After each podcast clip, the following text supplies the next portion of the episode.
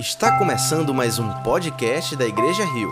Esperamos que você seja profundamente abençoado com a mensagem de hoje. Boa noite, família Rio. Graça e paz da parte do nosso Senhor Jesus. Amém? Bom estar com vocês, bom estarmos reunidos em volta da palavra de Jesus. Eu quero convidá-los a fechar os olhos, abrir o coração e pedir que o Espírito Santo fale conosco.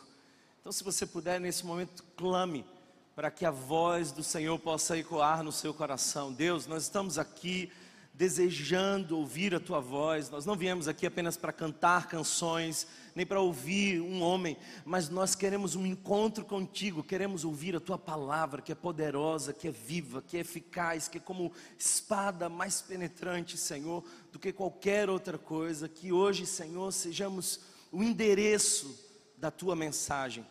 Que tu possa, Pai, perdoar aquilo que um dia fomos. Que tu venha, Senhor, a corrigir aquilo que hoje somos. Que tu, Pai, possa dirigir aquilo que um dia seremos. Que em nós, Senhor, que em nós essa palavra possa frutificar a cem por um como uma semente que cai em terreno fértil. E que apesar das minhas limitações, tu me use para a glória do teu nome e para a alegria do teu povo.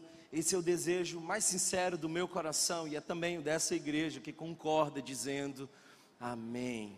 Amém. Gente linda, nós estamos iniciando uma nova série de mensagens chamada Firmes. Firmes. Então, olha para a pessoa que está do seu lado aí e diz assim: ó, fica firme. Vão ser nove encontros. E nós vamos estudar a primeira carta de Pedro. Então quero convidar você a abrir a sua Bíblia na primeira carta do apóstolo Pedro, e essa será a, a temática dos nossos próximos nove encontros dominicais. Nós vamos mergulhar nesse precioso texto. E eu espero que a palavra de Deus possa falar ao seu coração, como tem falado ao meu coração. Abra comigo a partir do capítulo 1, nós vamos expor toda a carta. E que privilégio poder expor a palavra de Deus. Ame a palavra de Deus, deseja a palavra de Deus. Aprenda que é ela a nossa fonte de vida e paz. Você é o que a Bíblia diz que você é. Você tem o que a palavra de Deus diz que você tem. Você vai para onde a palavra de Deus promete que você vai. Ame a palavra de Deus e durante esses nove encontros nós vamos expositivamente passar verso por verso. E eu sei que o Espírito Santo vai falar ao seu coração, porque já tem falado ao meu coração. Nós vamos expor esse texto, portanto, mantenha a sua Bíblia aberta durante toda a reflexão de hoje. Eu quero convidar você a perceber os versos primeiros. Note que aqui nós já vemos quem escreve e é o próprio apóstolo Pedro. Por que, que nós temos aí de cara o nome? A assinatura vem primeiro, é diferente das cartas de hoje. É que, queridos irmãos, antigamente não se tinham os livros como nós temos hoje. Então, a facilidade de você observar no final quem escreveu não era possível naquela época, eram rolos.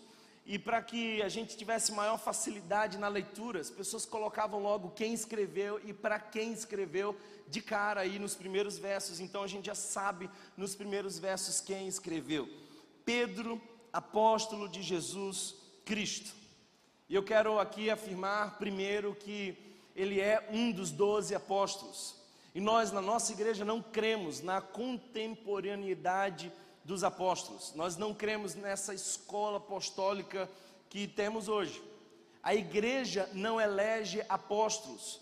Os apóstolos foram escolhidos pelo próprio Deus, através de Jesus, eles aprenderam de Jesus. Nós temos doze apóstolos, eles lançaram os fundamentos da fé e nós nos apegamos a esses. Então, nós podemos usar a expressão apóstolo apenas para missionários, quando trata-se de alguém enviado mas o colégio apostólico já foi encerrado. E Pedro era um desses apóstolos. Mas o que eu quero dizer para você vai muito além do fato de que ele era um apóstolo. Ele não era apenas um apóstolo, ele era um como nós. E quando eu olho para os discípulos de Jesus, eu não sei você, mas eu me identifico muito mais com Pedro do que com qualquer outro. Porque se tem uma coisa com a qual Pedro ah, reflete a realidade de muitos de nós, é a inconstância. Pedro era de fato inconstante. E eu fico pensando por que, que Pedro escreveu uma carta para falar sobre firmeza. E nós vamos ver depois a importância dessa exortação. Fiquem firmes. Essa é a mensagem central das duas cartas do apóstolo Pedro. Por que, que ele diz isso? É porque era exatamente isso que ele aprendeu com Jesus.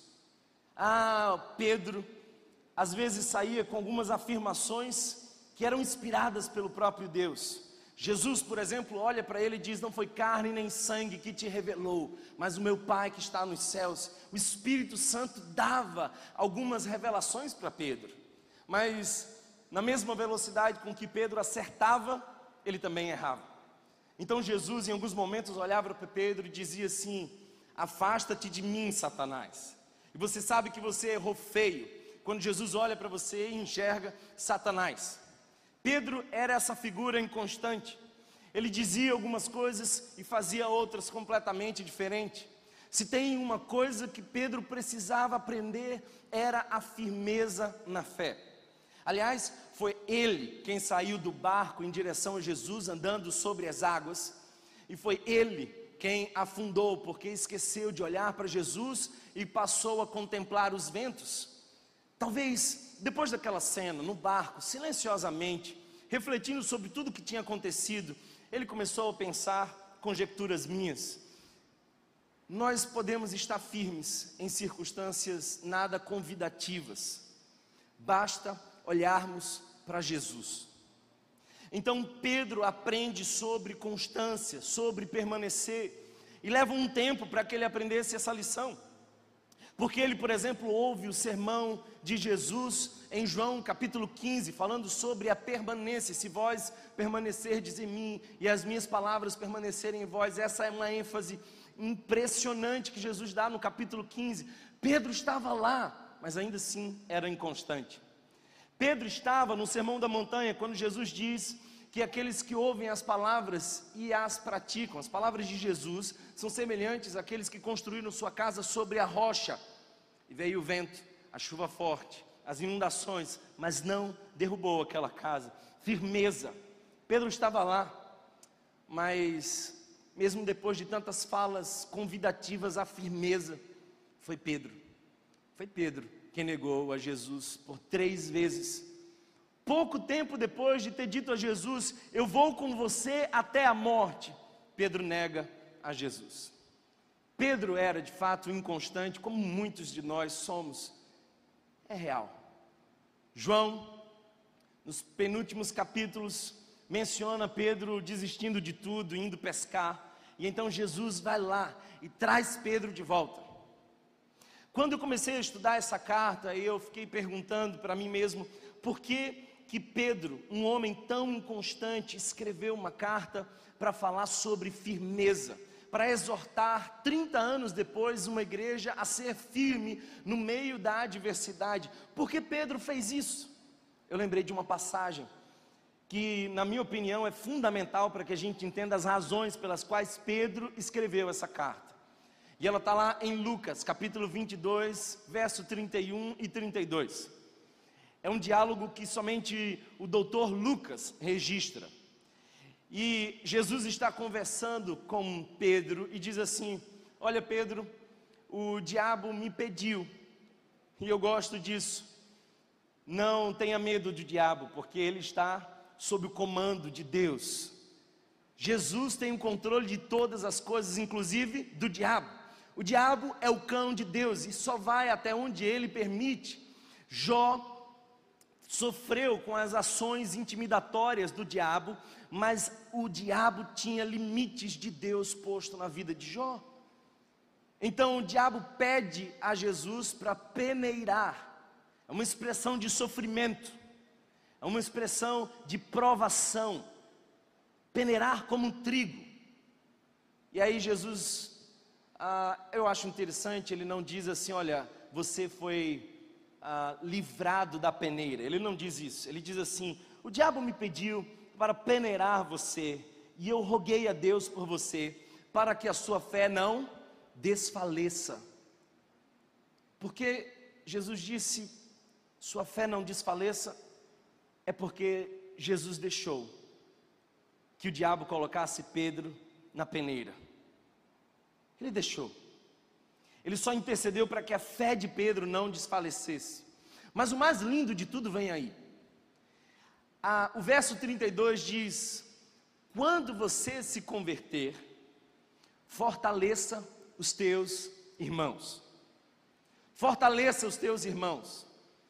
30 anos depois, Pedro escreve duas cartas. E são cartas que nós podemos considerar católicas. A palavra católica quer dizer universal.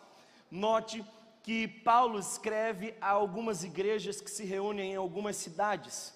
Carta aos Romanos, carta aos Tessalonicenses, carta aos Gálatas, carta aos Filipenses, carta aos Efésios. Ele também escreve a algumas pessoas específicas. Carta a Timóteo, carta a Tito, carta a Filemão. Mas Pedro não escreve endereçado a uma igreja específica, nem sequer a uma pessoa específica. Ele escreve uma carta para toda a igreja e nós somos também o alvo da carta de Pedro. Eu quero dizer para você que esse texto que nós estamos prestes a estudar foi escrito na soberana vontade de Deus também para mim e para você. E eu sei que algumas pessoas chegaram aqui desanimadas, cansadas, cabisbaixas, pessoas que estão passando por aflições as mais diversas, sofrimentos que estão carcomendo a alma. É para você essa palavra. E a palavra de Deus para você hoje é: fique firme. Firme na palavra de Deus.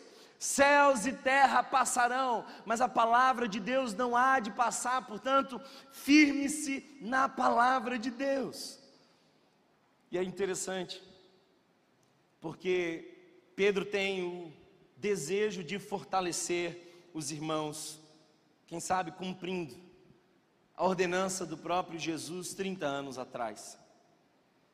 A carta enfatiza a vitória sobre as provações. E por que o tema da provação é tão importante aqui? Nenhuma outra carta enfatiza tanto um contexto de provação quanto as cartas de Pedro. Mas Pedro não dá um tom triste a essa carta. Pelo contrário, Pedro consegue conduzir o tema do sofrimento e o tema da alegria concomitantes. Simultaneamente, ele traz razões para se alegrar, embora aquela igreja esteja vivendo em intensa dor. O contexto dessa carta é do Império Romano. Em algum determinado momento, o próprio Pedro vai usar uma expressão muito própria para Roma. Ele diz que ele está na Babilônia. E essa era uma forma ah, subliminar de mencionar a própria cidade de Roma. Roma está muito próxima aqui de ser incendiada. O ano é muito provavelmente 63 depois de Cristo. A perseguição tem aumentado muito. Pedro considera o sofrimento daquela igreja ao escrever essas cartas. Sabe, Roma era o mais poderoso império, a maior economia da época, o exército mais preparado, a maior número de povos ajuntados era dos romanos. A geografia era enorme e a igreja estava sendo perseguida. Se você congregasse naquela igreja, era muito provável que num determinado momento alguém batesse em sua porta e não lhe sobraria mais do que duas opções. A primeira opção era você fugir sem levar absolutamente nada, senão apenas a sua família e a sua fé. A segunda opção seria você negar a Jesus e manter-se no conforto. E adivinha só o que estava acontecendo? A igreja não negava a Jesus e estavam fugindo em intenso sofrimento e renúncias as mais diversas. É nesse contexto, é nesse movimento que para muitos era apenas uma seita marginal do judaísmo, mas na verdade era o movimento de Jesus se espalhando pela terra. Que Pedro escreve a essa igreja. Não resta dúvidas que a ênfase que Pedro dá a essa carta é uma exortação à firmeza nos dias difíceis. Ele que precisou aprender durante um bom tempo a estar firme em Jesus, agora mais maduro, decidido, convicto, escreve aquela igreja dizendo: fiquem firmes. E se você ainda duvida do tema central, basta você ler o capítulo 5, verso 12, onde, onde o próprio Pedro vai dizer qual foi o propósito da sua escrita. Ele diz: Meu propósito ao escrever é encorajá-lo e assegurar-lhes que o que você está experimentando é realmente parte da graça de Deus para você. Portanto, fique firme nesta graça. É isso que Pedro está dizendo à igreja. O que, que é encorajar? Encorajar é quando nós colocamos inspiração dentro de alguém. E o que eu vim aqui fazer hoje é encorajar vocês com a palavra de Deus. Mantenham-se firmes. Fica firme. Nada é mais contagioso do que o medo e do que a coragem. Já esteve perto de alguém que tem medos? Esse medo parece que vai passando para você, você daqui a pouco está tomado de medo que surgiu na outra pessoa. Mas a boa notícia é que a coragem também é inspiradora e contagiante. Por isso, eu quero hoje encorajar vocês. Agora, a pergunta que eu quero fazer é porque uma carta que foi escrita há tanto tempo atrás é pertinente para os nossos dias? Porque a primeira carta de Pedro tem alguma relevância para nós hoje? Eu queria me apoiar em alguns pensadores modernos para dizer para você o quanto nós necessitamos da mensagem que está nessa carta. O primeiro desses pensadores é o sociólogo chamado Zygmunt Bauman. Ele morreu recentemente, mas fez uma ótima e profunda leitura da nossa sociedade. E ele chama a nossa sociedade de mundo líquido. Em outras palavras, não há solidez. Nós estamos tomando a forma dos contextos contemporâneos. Amores líquidos, pensamentos líquidos, nada é sólido na nossa geração. Isso deveria nos preocupar. Um outro pensador que eu gostaria de mencionar é o psicanalista moderno chamado Charles Melman. E vale muito a pena ler o que Charles Melman escreve, porque ele escreve um livro cujo título é O Homem Sem Gravidade. E a tese dele nesse livro é de que nós estamos adoecendo não mais pela sociedade reprimida que Freud nos mostrou 100 anos atrás as doenças de 100 anos atrás eram doenças muito ligadas à repressão. A sociedade calava as pessoas, tolhia a liberdade.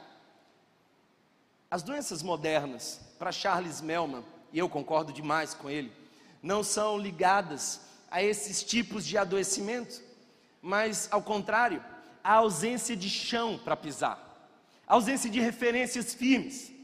Nós do nada somos tomados por um desespero que sequer conseguimos pontuar. E Charles Melman vai dizer que essa sociedade está padecendo porque não tem mais referência, não tem mais firmeza, não tem mais chão firme. Os nossos jovens podem tudo, é proibido proibir. Limite é algo cafona em nossos dias. E talvez por isso a nossa sociedade está tão doente quanto está. Nós somos a sociedade do mundo líquido. Nós somos o homem sem gravidade. E para apoiar essa reflexão, por que não mencionar Sartre, filósofo existencialista? Sartre escreve um livro, talvez um, o melhor dos seus livros, intitulado Náuseas. E eu preciso explicar para você a teoria de Sartre de maneira simples. Embora eu não concorde muito com várias coisas que ele diz, algumas são bem verdades. Sartre vai dizer que a nossa sociedade está em constante movimento e que nós estamos nauseados desse movimento. Meu amigo Marcos uma vez me levou para pescar. Nunca leve alguém hiperativo para pescar. Essa é uma regra. Primeiro, que isso faz muito mal para nós, porque a gente fica incomodado com a demora do peixe.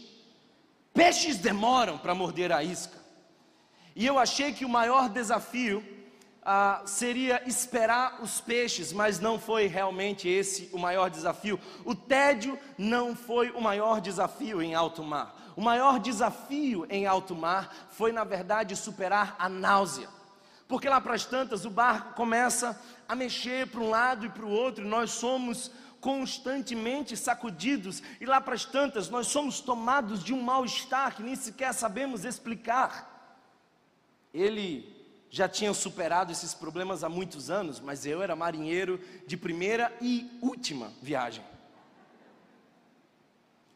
E eu comecei a tentar ser forte, até que as náuseas quase me convidavam ao vômito.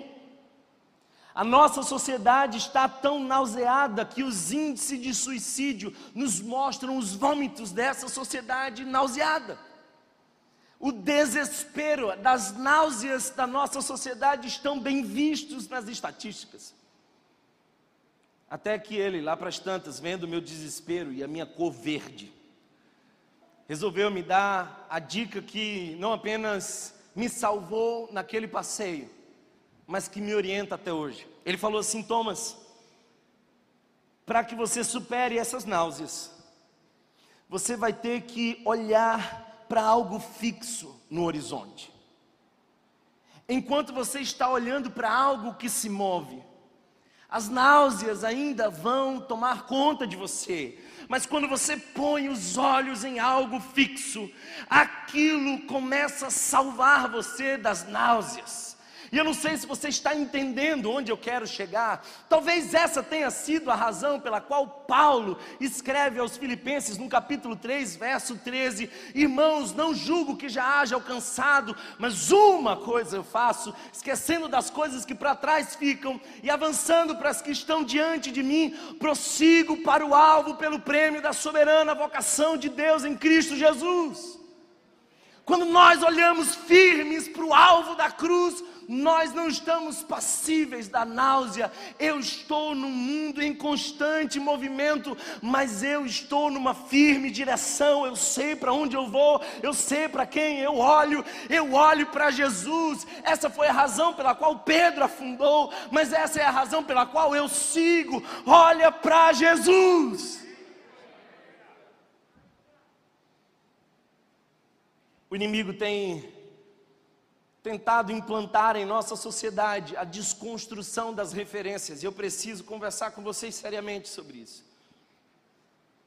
Está sendo implantado em muitas escolas a desconstrução da referência, a implantação de pronomes neutros, a ideologia de gênero, é na verdade uma estratégia diabólica para desfazer o mínimo que a nossa sociedade ainda tem de referências. E se você é cristão, você não pode de maneira nenhuma flertar com ideias como essa.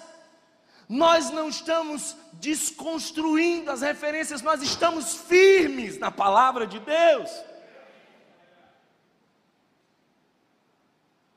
Precisamos encontrar Jesus e nos manter firmes na rocha. Pedro está dizendo para aquela igreja que está passando por cenários dolorosos, que os filhos de Deus têm algo adicional. Eles passam pela dor como todos os outros passam. A fé cristã não é a suspensão da realidade humana. Nós vamos sofrer como qualquer outros que sofrem. Mas temos algo que poucos têm. Nós podemos contar com as bênçãos de Deus em meio ao sofrimento nós podemos achar as bênçãos de Deus dentro dos fardos da nossa alma, nós podemos perceber o quanto nós estamos firmes, enquanto o mundo balança de um lado e do outro. E se você tem passado por tempos de aflição, de angústia, Se você tem passado por provações, eu quero convidar você a estar conosco durante essas nove mensagens. Porque durante nove domingos nós vamos descobrir como estar firmes no mundo em constante movimento e sofrimento. Agora eu quero que você volte a olhar para o texto bíblico e veja o verso primeiro Diz assim Pedro, apóstolo de Jesus Cristo, aos eleitos de Deus, peregrinos, dispersos no ponto, na Galácia, na Capadócia, na província da Ásia e na Bitínia, escolhidos de acordo com a, o pré-conhecimento de Deus Pai, pela obra santificadora do Espírito, para a obediência a Jesus Cristo e a aspersão do seu sangue, graça e paz lhe sejam multiplicadas. É interessante que Pedro não começa falando da dor, mas falando daquilo que nós somos e daquilo que Deus fez. Preste bastante atenção que nesses versos que acabamos de ler, Pedro diz quem nós somos e aquilo que Deus fez por nós. Atente bem para quem nós somos. Primeiro, ele diz que nós somos eleitos. E algumas pessoas têm problemas com essa expressão e eu não tenho nenhum problema. E sabe por que eu não tenho nenhum problema? Porque eu nunca fui bom de bola. Eu não era um bom jogador, mas eu gostava de jogar. E o drama de toda vez que eu ia jogar bola era se alguém iria me escolher. E eu ficava pensando, alguém devia ver o meu talento interior. Mas eu nunca era escolhido de primeira. Nada que a gente não resolva comprando uma bola. Porque a regra sine qua non para que a gente jogue é ter uma bola. Se você é ruim, você tem que ter uma boa bola. De maneira que você seja incluído pelo interesse na bola. Era isso que eu fazia. Pedro não era bom. Eu não sei se você sabe, mas havia um processo rigoroso para que as pessoas fossem escolhidas como discípulos de Jesus. O que você precisa entender é que quando Jesus chega na praia de Tiberíades e chama Pedro para ser discípulo, há ali um grande privilégio sendo comunicado. Quando você nascia como judeu, você era convidado a participar de algumas escolas teológicas. Beit Midrash, Beit Talmud e Beit Sefer. Você entrava na primeira escola e só os bons, muito bons, passavam para a segunda escola. Os que eram reprovados iriam desenvolver o ofício dos seus pais. E aí então, os que estavam na segunda escola começavam a estudar e eles decoravam todo o Antigo Testamento. E somente os bons, muito bons, eles eram convidados para a terceira escola. E dali da terceira escola, aqueles que estavam aptos a serem discípulos, porque passaram pelos seus próprios méritos, agora sim poderiam ser convidados por um mestre, por um rabi. Você entende o privilégio de ser discípulo? Jesus aparece como um novo rabi. Ele é um mestre andando naquelas praias, de repente ele olha para alguém que muito provavelmente já tinha sido reprovado nas escolas. Pedro não era bom naquilo. Pedro estava agarrado às redes porque provavelmente não tinha tanto conteúdo e nenhum mérito em si mesmo. Então Jesus chama Pedro para pescar homens. E aí há um grande privilégio sendo comunicado. Sabe, queridos irmãos, nós fomos eleitos por Deus. E deixe-me dizer algo: o texto nos mostra que você não foi eleito porque você tem alguma vantagem, não foi eleito porque você ia desenvolver alguma coisa. Deus não conheceu você e então predestinou você. Ele predestinou você, ele escolheu você antes de conhecer você. E é isso que o texto está dizendo. Pedro está dizendo para aquela igreja que sofre: olha, não esqueçam, vocês são escolhidos, vocês foram eleitos, vocês são amados de Deus. Nós fomos adotados por Deus e a adoção pressupõe escolha. Deus nos escolheu em Cristo. Nós temos razões para nos alegrar, mesmo no meio da dor. É isso que nós somos, somos eleitos. A segunda característica de quem somos não é uma definição espiritual, mas uma definição social. Pedro vai dizer que nós somos peregrinos, forasteiros, habitantes temporários.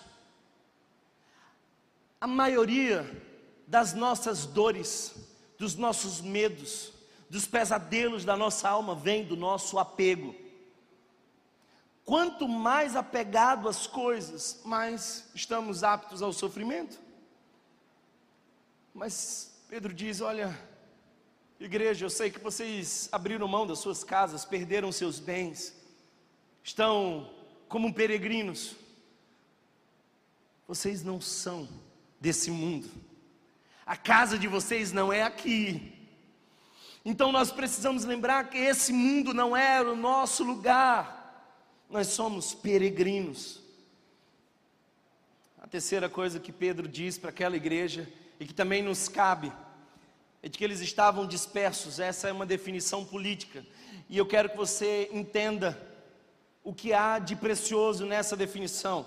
Essa era uma igreja que estava em perseguição, enfrentando oposição. Olhe para Atos, capítulo de número 8, e você vai ver que por conta da morte de Estevão começa uma grande perseguição na igreja em Jerusalém. E o texto nos diz que todos, exceto os apóstolos, foram dispersos. Eles ou saíam ou morriam. Essa é uma igreja que sofre. E aqui está o paralelo. Nós somos escolhidos por Deus, enquanto somos rejeitados pelo mundo. E quanto mais você ama Jesus, mais o mundo te odeia e mais você não gosta desse mundo. Eles fugiam, perdiam tudo, viu irmãos morrendo. Isso tudo aqui é muito sofrimento. Na nossa vida, nós passamos por essas duas realidades, a de estarmos desfrutando da nossa realidade espiritual de sermos eleitos e ao mesmo tempo estarmos dispersos no sofrimento. Agora, eu não quero nem me concentrar tanto naquilo que nós somos, eu quero concentrar mais naquilo que Deus faz. Porque sabe, queridos irmãos, o que eu tenho aprendido aqui o que nós focamos expande. Quando você escolhe olhar para algo, aquilo vai crescer diante dos seus olhos. Se você escolhe olhar para os seus problemas, eles vão parecer muito maiores do que são. Portanto, eu vim convidar você não mais olhar para as suas dores, mas eu vim chamá-lo a olhar para as bênçãos que Deus já deu para você. Existem grandes bênçãos que estão disponíveis a todos nós, e eu quero convidá-lo a observar no texto quais são as bênçãos de Deus. Olha comigo, o verso 3 diz: Bendito seja o Deus e Pai do nosso Senhor Jesus Cristo, conforme a sua grande misericórdia. O que Deus fez? O Pai primeiro escolhe, o Espírito santifica. O texto no verso 2 diz: O Espírito santifica. E é interessante que Pedro faz uma inversão aqui, não é comum essa inversão. Observa que, geralmente, sempre que um apóstolo menciona a obra da Trindade, diz a escolha do Pai, a morte do Filho e a intervenção do Espírito aplicando a salvação. Mas é interessante que Pedro faz uma inversão aqui, ele diz: para que a gente possa obedecer a Cristo, o Espírito Santo tem que estar atuando. A gente não consegue obedecer a Cristo e desejar obedecer sem a ajuda do Espírito. A obra da salvação começa inteiramente em Deus. Você não é partícipe da iniciativa de Deus de salvar você. A salvação é monergística e essa palavra significa unilateral. Deus quis salvar você, Deus escolheu. O Filho pagou o preço e o Espírito Santo aplicou a salvação em nós. E é lindo perceber no verso 2 que Pedro diz: graça e paz lhe sejam multiplicadas. E essa ordem é importante. Uma vez que nós obedecemos a Jesus, pela influência da santificação do Espírito em nós, pela escolha de Deus Pai, então nós recebemos a graça e dela o fruto da paz. Graça são as raízes, a paz é o fruto. Não tem paz sem a graça. A graça de Deus é onde tudo começa, tudo é graça e nós dependemos da graça. Portanto, o Pai escolhe, o Espírito santifica e o Filho salva na cruz. Quais são as bênçãos que Deus separou para nós? Que bênçãos nós podemos observar no meio dos fardos da nossa existência? Primeiro, a grande misericórdia. Deus é misericordioso, Deus ama você, Deus tem compaixão por você, Deus não é esse ser zangado, furioso, Deus ama você. E Deus tem interesse em salvar você e demonstrar graça a você. Por isso que Pedro men menciona o Deus misericordioso e grande misericórdia nos alcança. O texto também nos menciona que nós fomos regenerados. O texto diz: Ele nos regenerou. Essa é uma outra benção. O que significa regenerado? Novo nascimento, regenerada, gerado de novo.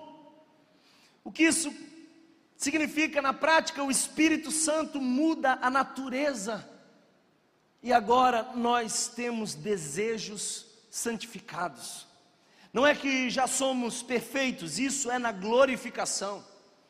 Mas agora somos feitos nova criatura. Paulo vai dizer que as coisas velhas passaram e eis que tudo se fez novo. Nós fomos regenerados em Cristo. Quando nós olhamos para Jesus, às vezes eu percebo uma certa ironia nas falas de Jesus. Eu prometi para os jovens uma série, eu vou cumprir. E a série era Os Foras de Jesus. Porque parece que às vezes ele fala umas frases que nós não teríamos coragem de falar. Por exemplo, ele encontra com Nicodemos e ele começa a falar sobre o novo nascimento. E Nicodemos faz algumas perguntas que parecem tão tolas. E Jesus diz: Você é mestre em Israel e não conhece essas coisas?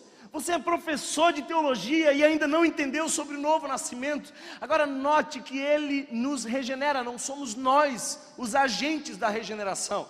Deus opera em nós. Você não pode sentar numa cadeira e dizer: Olha, eu agora vou ser nova criatura. Essa é uma ação de Deus em sua vida. Portanto, essa é uma bênção que merece ser celebrada. Não apenas fomos regenerados, mas fomos regenerados para uma esperança viva. É disso que o mundo precisa: esperança. O que eu tenho visto em abundância é desespero. O mundo precisa de esperança. E eu gosto de pensar que a esperança viva é aquela que não é refém da nossa existência. A esperança viva é aquela que permanece mesmo quando você morre. Porque se você morrer, a tua esperança não morre com você, ela se realiza em Cristo. Se você fechar os seus olhos aqui na terra, você abrirá os seus olhos lá no céu essa é a esperança viva. Ninguém mata a minha esperança. A igreja primitiva viu os seus bens serem roubados, os seus parentes serem assassinados. Eles tiveram que fugir. As dores eram indescritíveis, mas ninguém lhes pôde roubar a esperança. A esperança é aquilo que ninguém pode roubar do cristão nos tirariam tudo, menos a esperança viva. Ela é a bênção de Deus e está disponível para nós hoje. Perceba que essa esperança viva vem por meio da ressurreição. E aqui eu quero afirmar, sem medo de errar, que o ponto mais alto da fé cristã, o clímax da história da cristandade, não é a morte de Jesus, não é a cruz do Calvário, mas é a ressurreição. A nossa história é radicalmente transformada, não apenas quando Jesus morre na cruz, mas quando aquela pedra naquele domingo, ela rola e aquele que estava morto volta à vida. Ele venceu a morte, a morte morreu na morte de Cristo. Ele ressuscitou. E essa não é apenas a minha impressão, essa também é a impressão de Paulo. Paulo vai dizer: se Jesus não ressuscitou, vã é a vossa fé, não valeria de nada se a morte tivesse vencido o nosso Senhor Jesus. E isso me alegra muito, porque Ele é o primogênito dentre os mortos, o que quer dizer que nós um dia seremos chamados pelo nosso nome e receberemos um corpo glorificado.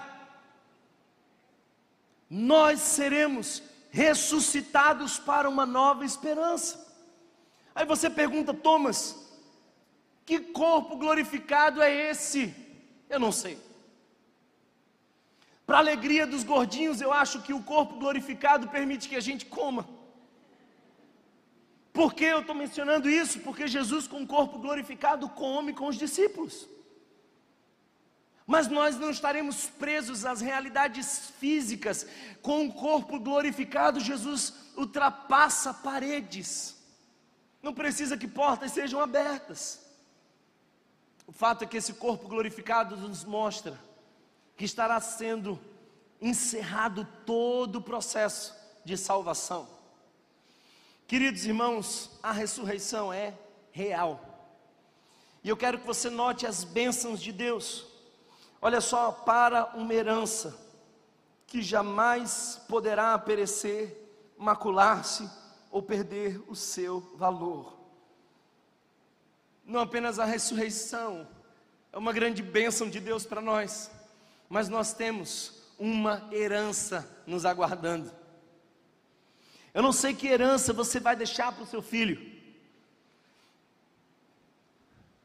mas eu sei que a herança que Deus preparou para nós, ela não se corrompe, não se perde. Talvez para o meu filho eu deixe de herança apenas um Fusca velho e o mau gosto de torcer pelo Santa Cruz. O que me ensinou, por exemplo, a falar muito bem sobre o sofrimento humano. Eu falo bem sobre esse tema, porque eu experimento isso na prática. heranças corruptíveis. Mas a herança que Deus separou para nós não é uma herança corruptível. E note que aqui existem três expressões do apóstolo Pedro sobre essa herança. Primeiro, ela é incorruptível, ela não se estraga, não é passível de corrupção pelo tempo. Segundo, é sem mácula. O que, que é isso? Antigamente, alguns vendedores de vinho colocavam água no vinho para vender um vinho mais caro, sendo ele de qualidade inferior. O que Pedro está dizendo é que ninguém pode adulterar esse vinho. Você pode comprar já já uma gasolina adulterada, mas essa herança jamais pode ser adulterada. Essa herança também é imarcessível. E é interessante que alguns dão para as mulheres flores, e elas amam flores, mas as flores murcham. E eu, eu sinceramente, desculpe a frieza, mas é um investimento tão efêmero. Você compra, parece tão bonito, dois dias depois, não serve para mais nada, está murchando. E essa é a realidade não somente das flores, nós também estamos murchando, irmão.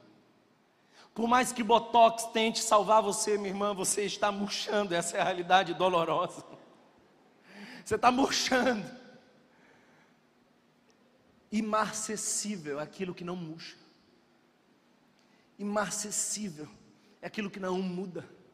A herança que Deus tem para nós não corre riscos. Jesus nos oferece garantia total. E eu quero que você perceba que mediante a fé, a fé aqui é o braço do mendigo, é a mão estendida, recebendo essa herança. Ela não é a promotora da salvação, mas ela é a receptora da salvação. E mediante a fé, nós somos protegidos pelo poder de Deus. Nós somos protegidos pelo poder de Deus. Ah, queridos irmãos, eu tenho percebido que uma das angústias mais profundas da alma humana é a sensação de desamparo.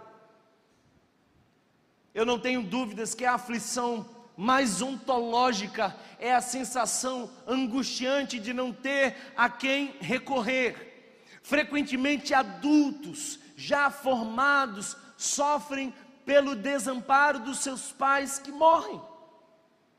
O que a palavra está dizendo é que eu tenho a bênção de ser guardado por Deus.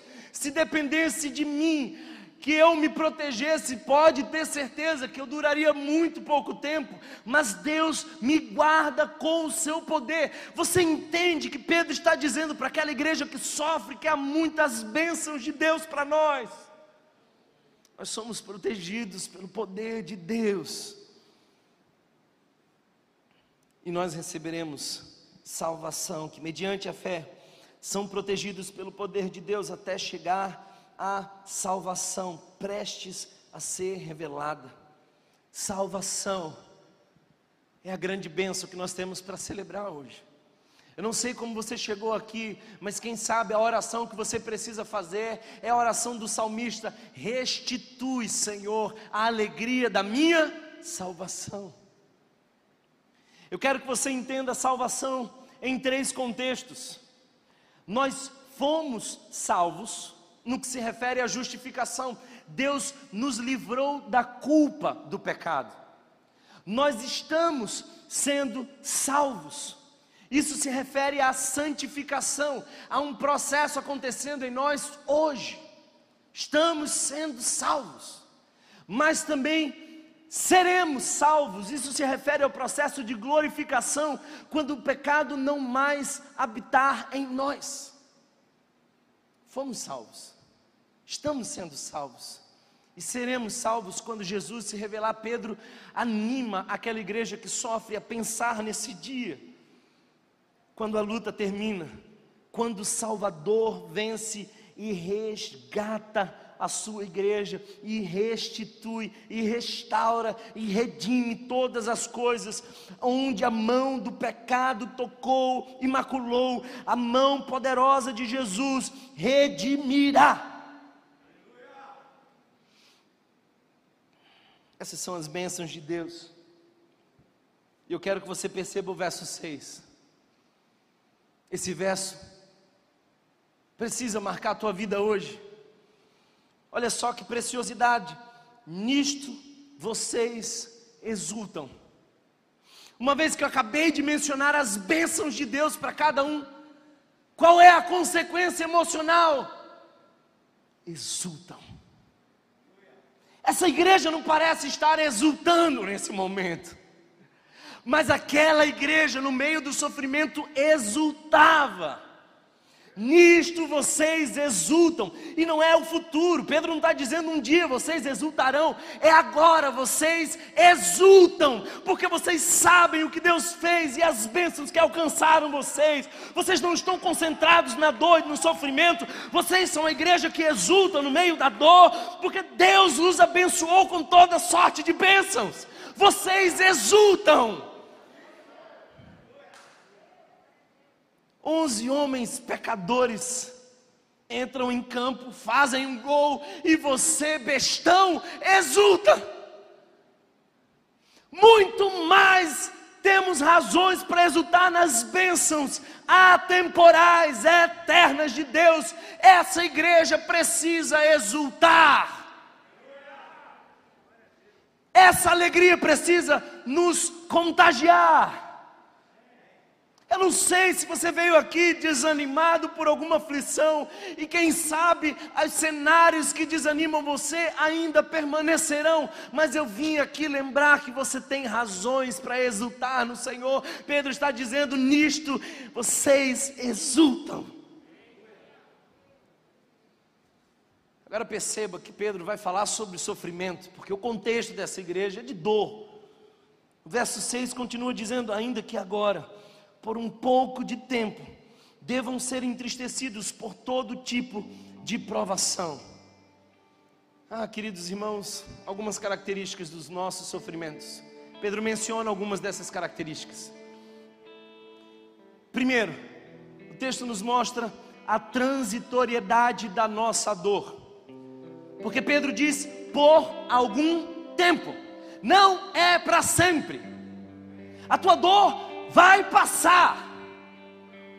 Se tem uma palavra de Deus pela qual você pode se agarrar, é de que as coisas dessa vida, as dores e os sofrimentos não podem ser comparados com a glória do porvir, porque a glória do porvir é eterna e os nossos sofrimentos passarão. Vai passar.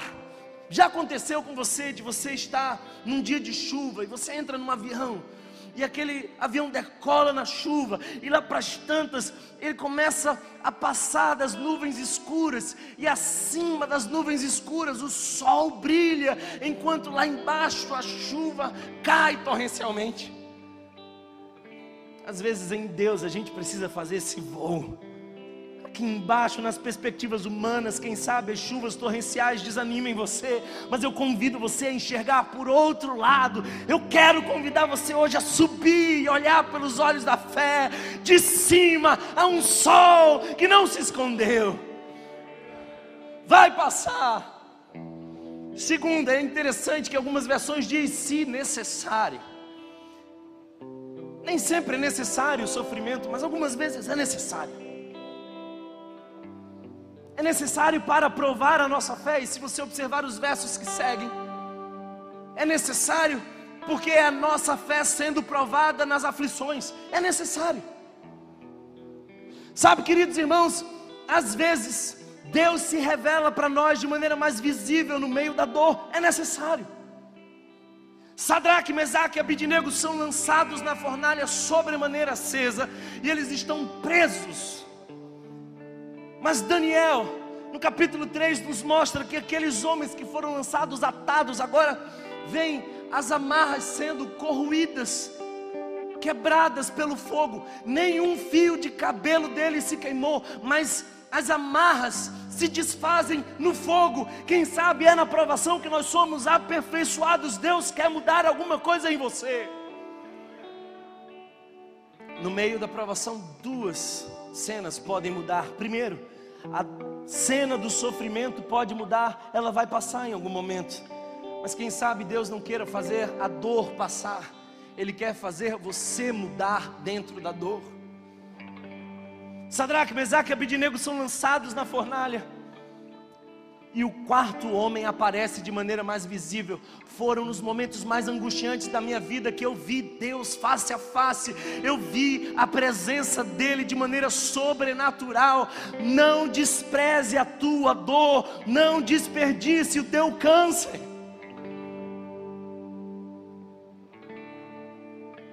Quando Sadraque, Mesaque e Abidinego saem, há todo um povo dobrado reconhecendo Jesus o teu sofrimento gera testemunho. Qual é a história que você vai contar daquilo que Deus fez por você? Milagres só acontecem no terreno da escassez. É quando você não pode fazer absolutamente mais nada que Deus entra em cena e faz. As coisas são difíceis, tornam-se impossíveis e então Deus se levanta do trono e muda os cenários da nossa vida testemunhos só brotam da dor. E quem sabe a oração que você precisa fazer hoje é: Senhor, torne o meu sofrimento em testemunho. Se necessário, diz Pedro.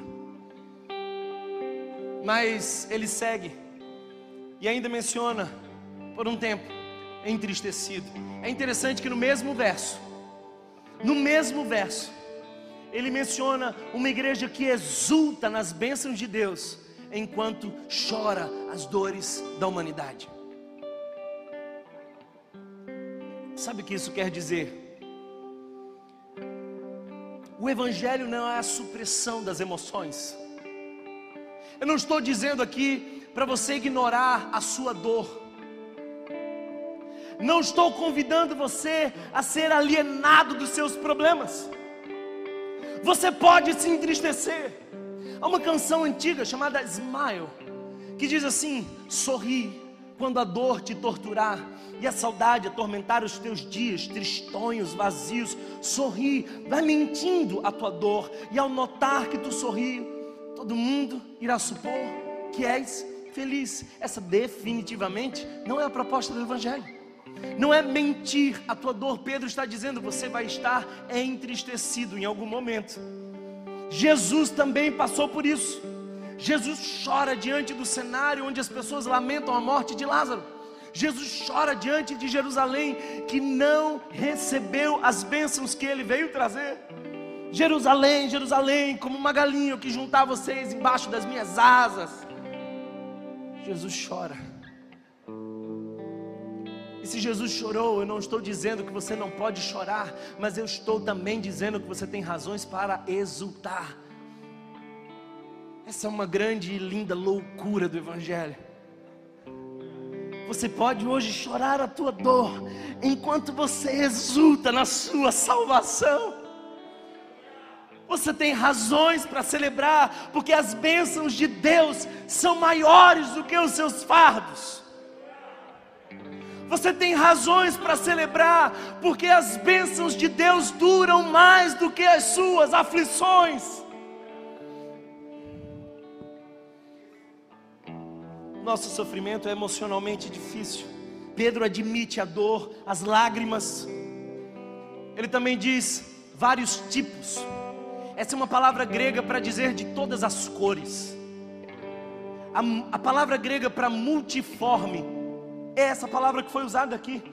Tem dor para todo tipo de gente, todo tipo de angústia tem gente que está angustiado porque ainda não encontrou companhia. Tem gente que está angustiado porque recebeu um diagnóstico terrível. Tem gente que está angustiado porque não sabe como pagar a conta de amanhã. Tem gente angustiado porque está vendo seus filhos indo em direção ao inferno. Tem gente angustiado porque sofre com ansiedade e depressão.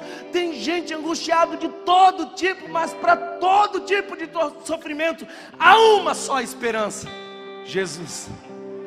Para todo tipo de sofrimento há uma só rocha onde você pode colocar o pé firme. Jesus de Nazaré. Mas o texto continua e o verso 7 nos ensina que nossos, os nossos sofrimentos são também proveitosos. Olha o que o verso 7 diz: assim acontece para que fique comprovado que a fé que vocês têm, muito mais valiosa que o ouro que perece, mesmo que refinado pelo fogo, é genuína.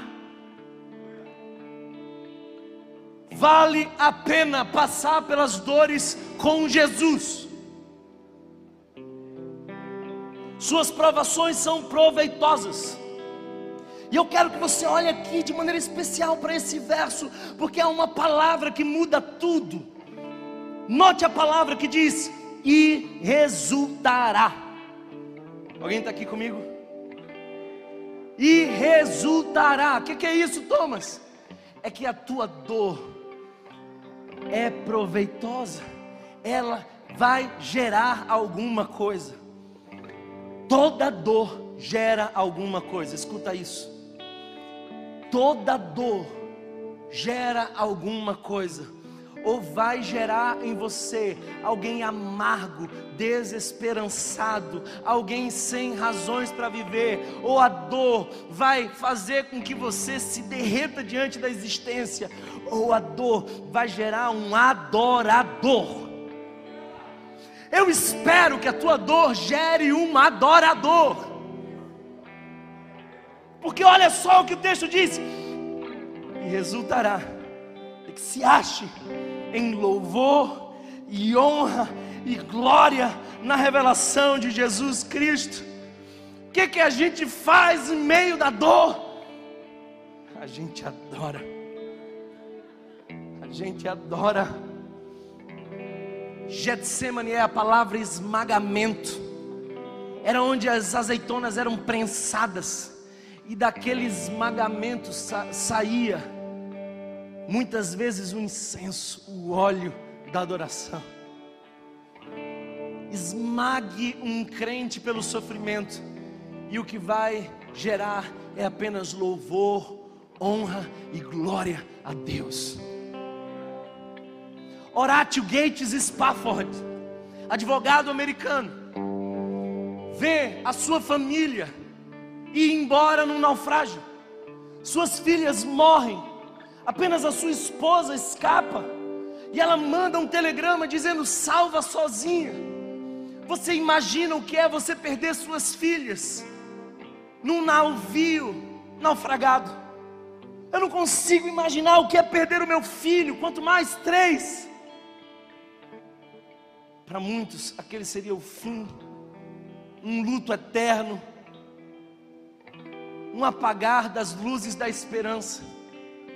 Mas Horatio Gates Spafford escreve dessa dor uma canção que diz: Sou feliz com Jesus. E ele começa a canção dizendo: Se paz a mais doce me deres gozar, ou se dor a mais forte sofrer, seja o que for, tu me fazes saber que feliz com Jesus sempre sou dor vai sempre gerar alguma coisa, ou faz de você uma pessoa amarga, ou fará de você uma adoradora que exulta nas promessas de Deus. Você tem razões para se alegrar para além das dores. Ah, queridos irmãos, o tempo não me permite ir além, mas que coisa preciosa esse texto. Note o verso 8 que diz: Mesmo não tendo visto, vocês o amam. Pedro estava escrevendo para uma igreja que estava distante fisicamente de Jesus, pelo menos 30 anos, era uma outra geração.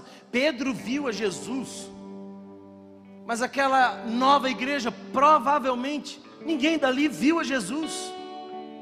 Nós também não vimos a Jesus. Então nós entramos nessa estatística daqueles que não viram a Jesus, mesmo não tendo visto, vocês o amam. Alguém nesse lugar que verdadeiramente ama a Jesus, mesmo não tendo visto.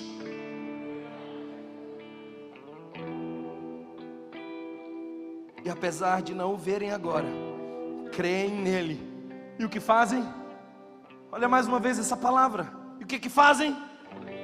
E exultam com alegria indizível e gloriosa, pois vocês estão alcançando o alvo da sua fé, a salvação das suas almas.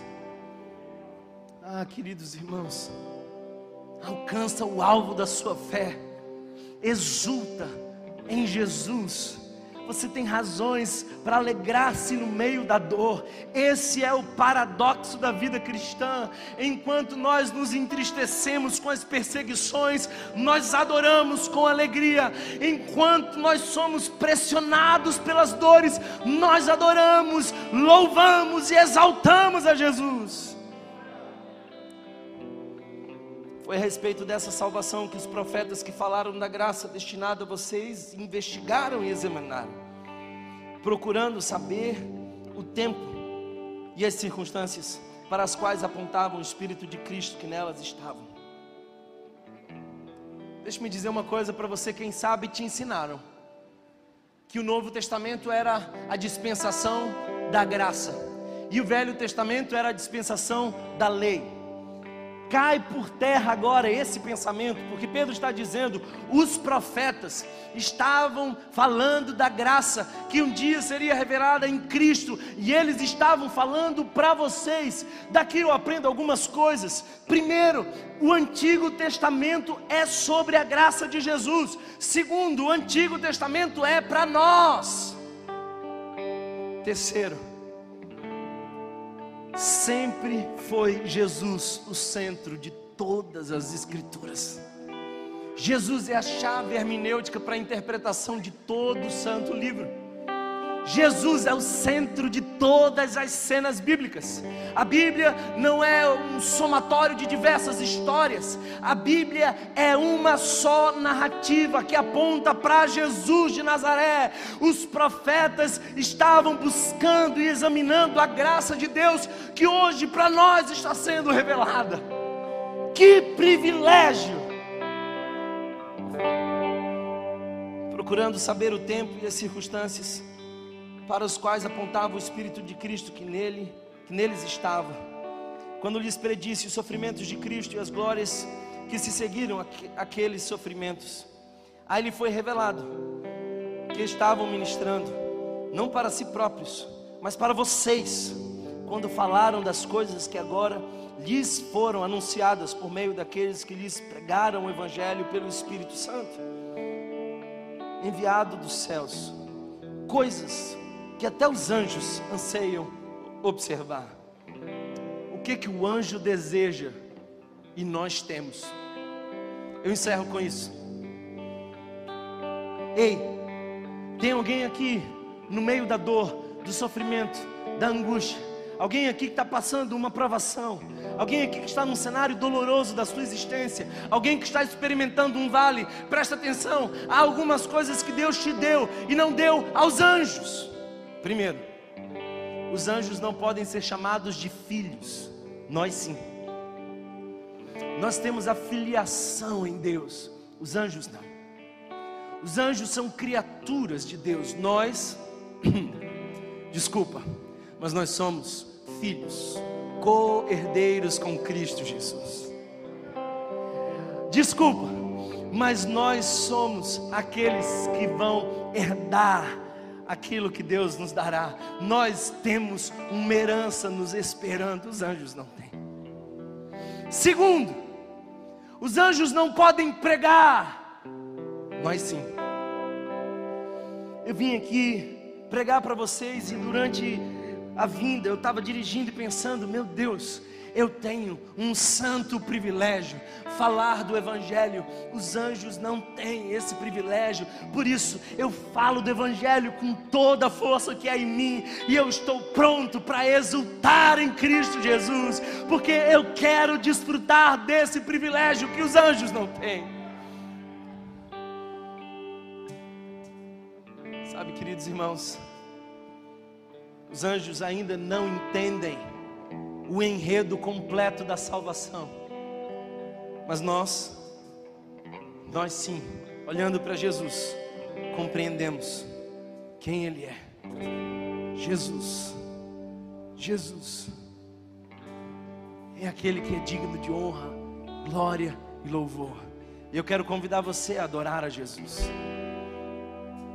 A dor vai provocar algo em você, ou amargura, ou adoração. E eu quero convidá-lo a exultar, exultar em alegria a Jesus de Nazaré.